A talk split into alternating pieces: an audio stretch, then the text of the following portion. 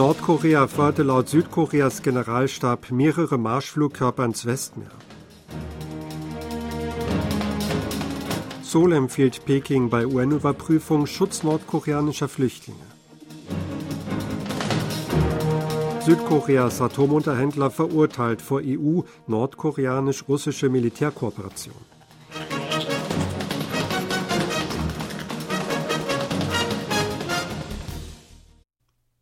Nordkorea hat am Mittwoch mehrere Marschflugkörper ins Westmeer gefeuert. Das teilte der Vereinigte Generalstab JCS in Südkorea mit. Die Starts erfolgten den Angaben zufolge um 7 Uhr. Die genaueren Umstände würden noch untersucht. Pyongyang hatte vor wenigen Tagen angegeben, erfolgreich eine nukleare Unterwasserdrohne getestet zu haben. Die Streitkräfte würden in enger Zusammenarbeit mit den USA mögliche Anzeichen für weitere Provokationen verfolgen und wachsam bleiben, hieß es in einer Kurznachricht des JCS an Reporter. Nordkorea hatte zuletzt im September des Vorjahres Marschflugkörper erprobt. Die südkoreanische Regierung hat China empfohlen, hinsichtlich der Menschenrechte ungerecht behandelte nordkoreanische Flüchtlinge zu schützen und internationale Vorschriften einzuhalten. Die entsprechende Äußerung machte der Botschafter der südkoreanischen Vertretung in Genf, Yun Song-dok, bei der universellen periodischen Überprüfung UPR der Menschenrechtslage in China am Dienstag im UN-Büro in Genf. Er unterbreitete die Empfehlung, Flüchtlingen, darunter denen aus Nordkorea, einen angemessenen Schutz zu bieten. Es ist das erste Mal, dass die südkoreanische Regierung bei der UPR Chinas die Menschenrechte nordkoreanischer Flüchtlinge thematisierte. Yun empfahl auch, die internationalen Normen einschließlich des Grundsatzes der Nichtzurückweisung zu achten. China sollte außerdem als Teil der Bemühungen zur Umsetzung des 1951 verabschiedeten Abkommens über die Rechtsstellung der Flüchtlinge überprüfen, ein eigenes Flüchtlingsgesetz einzuführen. Die 193 Mitglieder der Vereinten Nationen sollen sich regelmäßig der universellen periodischen Überprüfung unterziehen. Dabei wird ihre Menschenrechtslage von anderen Mitgliedsländern überprüft und auch kontrolliert, ob die Empfehlungen umgesetzt worden sind. Südkorea hatte sich letztes Jahr der Überprüfung unterzogen. Nordkorea lobte bei dem Treffen die Menschenrechtssituation in China. Nordkoreas stellvertretender Botschafter in Genf Pang Wang-hyok sagte, China habe durch die Modernisierung gleiche Menschenrechte für alle und Wohlstand erreicht. Der südkoreanische Nuklearunterhändler Kim Gon hat bei seinem Besuch in der Europäischen Union den Waffenhandel und die militärtechnologische Kooperation zwischen Nordkorea und Russland als einen eindeutigen Verstoß gegen Resolutionen des UN-Sicherheitsrats verurteilt.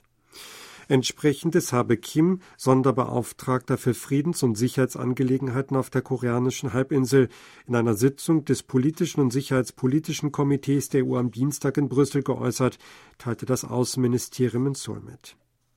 Sie seien ein Paradebeispiel dafür, dass die Sicherheit der indopazifischen Region und die Europas untrennbar miteinander verbunden seien, sagte Kim im Rahmen eines Briefings über die Bedrohung durch Nordkoreas Atomwaffen und Raketen sowie die Cyberbedrohung. Kim schlug der EU vor, beim Vorgehen gegen Nordkoreas illegale Cyberaktivitäten eng zusammenzuarbeiten, um den Geldhahn für die Entwicklung von Atomwaffen zuzudrehen. Er bewertet es positiv, dass die Union in der nordkoreanischen Menschenrechtsfrage aktiv handelt. Eine Analyse legt nahe, dass der Bau des nordkoreanischen Atomtestgeländes Punggye bereits 1985 oder 1986 begonnen hatte. Das schrieb die auf Nordkorea spezialisierte Website Beyond Parallel der US-Denkfabrik Zentrum für strategische und internationale Studien CSIS am Dienstag anhand von Satellitenaufnahmen. Dabei handelt es sich um neulich vom US-Geheimdienst CIA freigegebene Satellitenaufnahmen. Auf einem vom Satelliten KH-9 aufgenommenen CIA-Satellitenbild vom 4. Oktober 1984 gibt es noch keine Hinweise auf den Bau der Anlage oder die Verbesserung unasphaltierter Straßen. Auf einer von einem französischen kommerziellen Satelliten gemachten Aufnahme vom 23. September 1987 lässt sich die allmähliche Entwicklung erkennen, Die ersten Phasen der Entwicklung eines Wohngebiets und des Aushubs für das spätere Kommandozentrum sind darauf zu erkennen. Die weiteren Entwicklungen auf dem Testgelände Pungadi ab September 1987 bis November 2002, dem Beginn der hochauflösenden kommerziellen Satellitenaufnahmen, könnten wahrscheinlich erst nach der Freigabe weiterer Geheimdienstdokumente geklärt werden, so Beyond Parallel. Nordkorea hat am 9. Oktober 2006 im Tunnel Nummer 1 der Testanlage Punggye-ri seinen allerersten Atomtest unternommen. Die folgenden fünf Versuche wurden im Tunnel Nummer 2 durchgeführt. Südkorea hat sich einer Erklärung angeschlossen, mit der weitere Luftangriffe der US-amerikanischen und britischen Streitkräfte gegen die Houthi-Rebellen im Jemen unterstützt werden. Das Weiße Haus und das Büro des britischen Premierministers gaben am Dienstag bekannt, dass insgesamt 24 Länder die Angriffe am Montag unterstützt und die Houthi-Rebellen zur Einstellung deren Angriffe im Roten Meer aufgefordert hätten. Mit dem Vorgehen sollten die Houthis von Angriffen auf den Welthandel und unschuldige Seeleute abgehalten werden. Die USA und Großbritannien hatten am 12. Januar erstmals Houthi-Stellungen bombardiert. Zehn Länder, darunter Südkorea, hatten auch damals mittels einer Erklärung Unterstützung für das Vorgehen geäußert. Die südkoreanische Regierung prüft zurzeit die Anbieter von OTT-Diensten wie Netflix zu Abgaben für den Filmförderfonds zu verpflichten.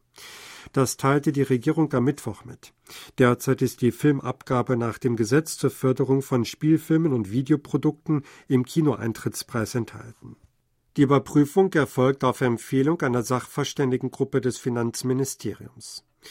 Die Gruppe betont in einem Ende letzten Jahres veröffentlichten Bericht die Notwendigkeit, die Abgabe im Kinoeintrittspreis beizubehalten. Sie empfahl zudem, vor allem anhand des Beispiels der französischen Regierung zu überprüfen, von OTT-Unternehmen diese Abgabe zu verlangen.